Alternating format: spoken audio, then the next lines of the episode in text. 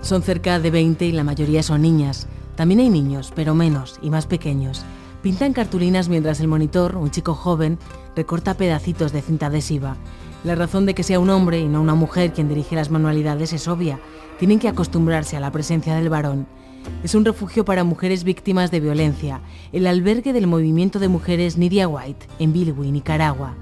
Mujeres que han sufrido violencia de todo tipo, pero sobre todo sexual.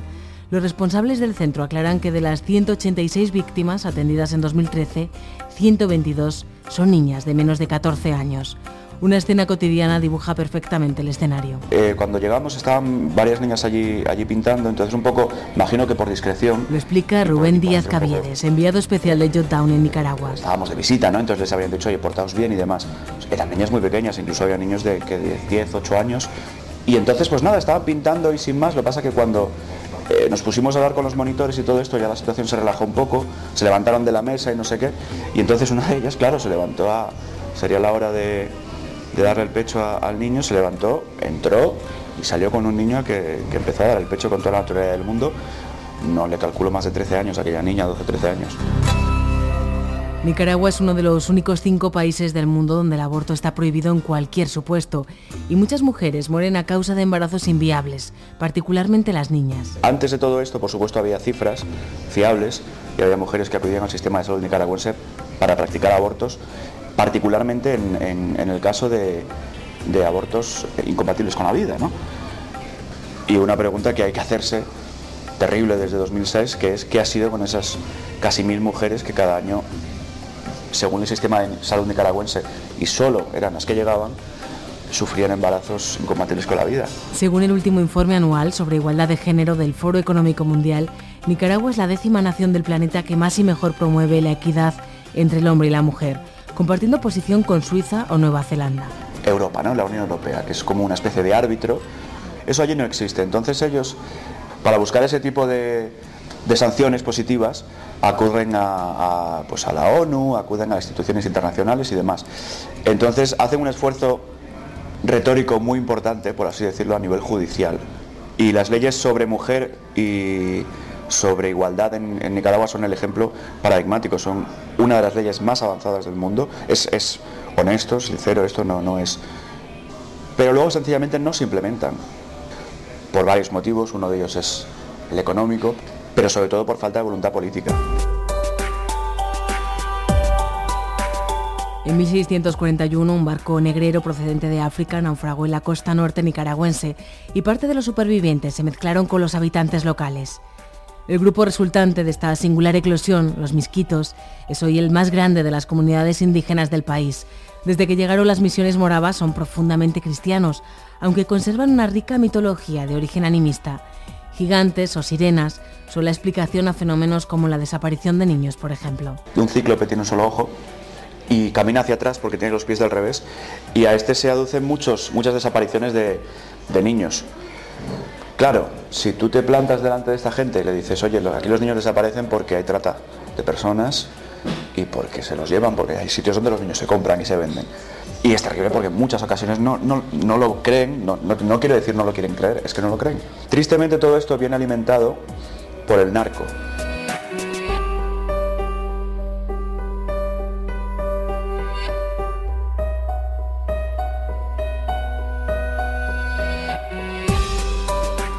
La ONU también ha avalado que esta república ha satisfecho el primero de los objetivos del milenio, el de reducir a la mitad la cantidad de personas que padecen hambre.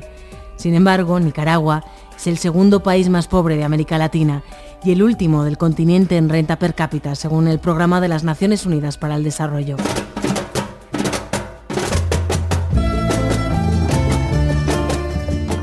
El dinero venezolano, que hasta la muerte de Hugo Chávez entraba torrencialmente en Nicaragua, también está dejando de fluir pese a los esfuerzos simbolistas del gobierno. Tú cuando llegas a, Nicaragua lo primero que ves es un busto de Hugo Chávez enorme en la avenida Bolívar, gigantesco, desproporcionado, y toda, toda la capital llena, llena, llena, llena de, propaganda electoral. Bueno, lo que tú piensas que es propaganda electoral, que no lo es, porque es propaganda presidencial, que es distinto, o gubernamental. Una propaganda que pretende reforzar la figura de Daniel Ortega, actual presidente de Nicaragua, Formó parte del frente desde la revolución que destronó a los Somoza, la familia de dictadores que gobernaba desde 1934 con la tutela de Estados Unidos, y fue presidente de la nación en los primeros años de democracia, de 1985 a 1990. Tras un largo interludio de gobiernos liberales, el Frente Sandinista de Liberación Nacional volvió al poder con Ortega en las elecciones de 2006 y repitió en 2011, pese a que la comisión no permitía un tercer mandato presidencial.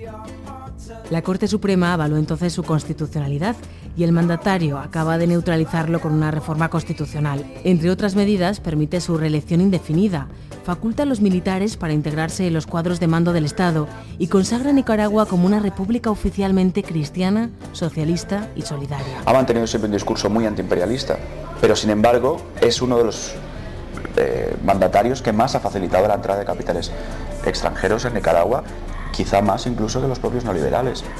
Socialista, este señor dice estar con el pueblo y, para el pueblo, pero, pero, no está. Eh, a las mujeres, en fin, lo tiene muy complicado Nicaragua. Los misquitos lo tienen muy complicado en Nicaragua. Las minorías en general, los homosexuales, lo tienen muy complicado en Nicaragua.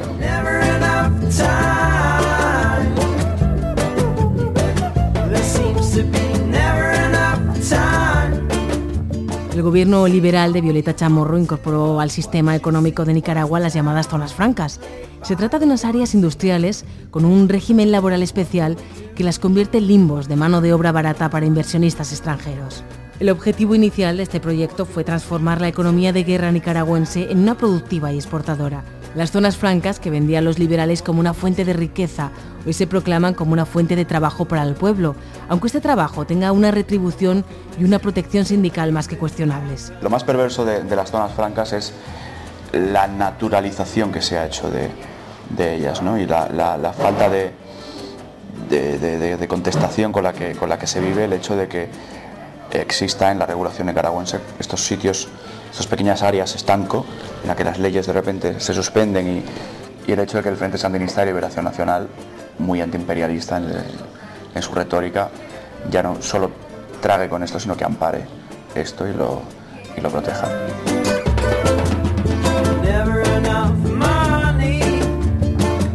Sofía Montenegro, directora del Centro de Investigaciones de la Comunicación, dice que otro colectivo atacado son los periodistas, oficio que lleva a cabo en el diario Confidencial, uno de los pocos medios desalineados que quedan en Nicaragua.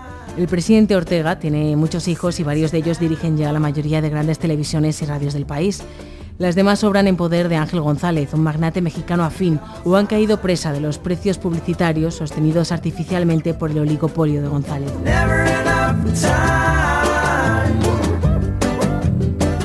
Y pese a todo esto, al marchar, nos queda una sensación distinta a la que traíamos sobre Nicaragua. Una percepción, y es una percepción y una impresión, no es más que eso, con la que nos fuimos un poco todos de allí, es que sin embargo es un país que va mucho por delante que el nuestro en este sentido.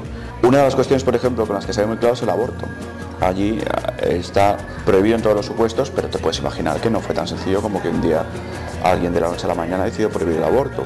Para cualquier cosa que ocurre en Nicaragua encontramos un precedente en España más pequeñito y más útil, pero encontramos un precedente. Entonces es algo que, que en fin, invita a pensar.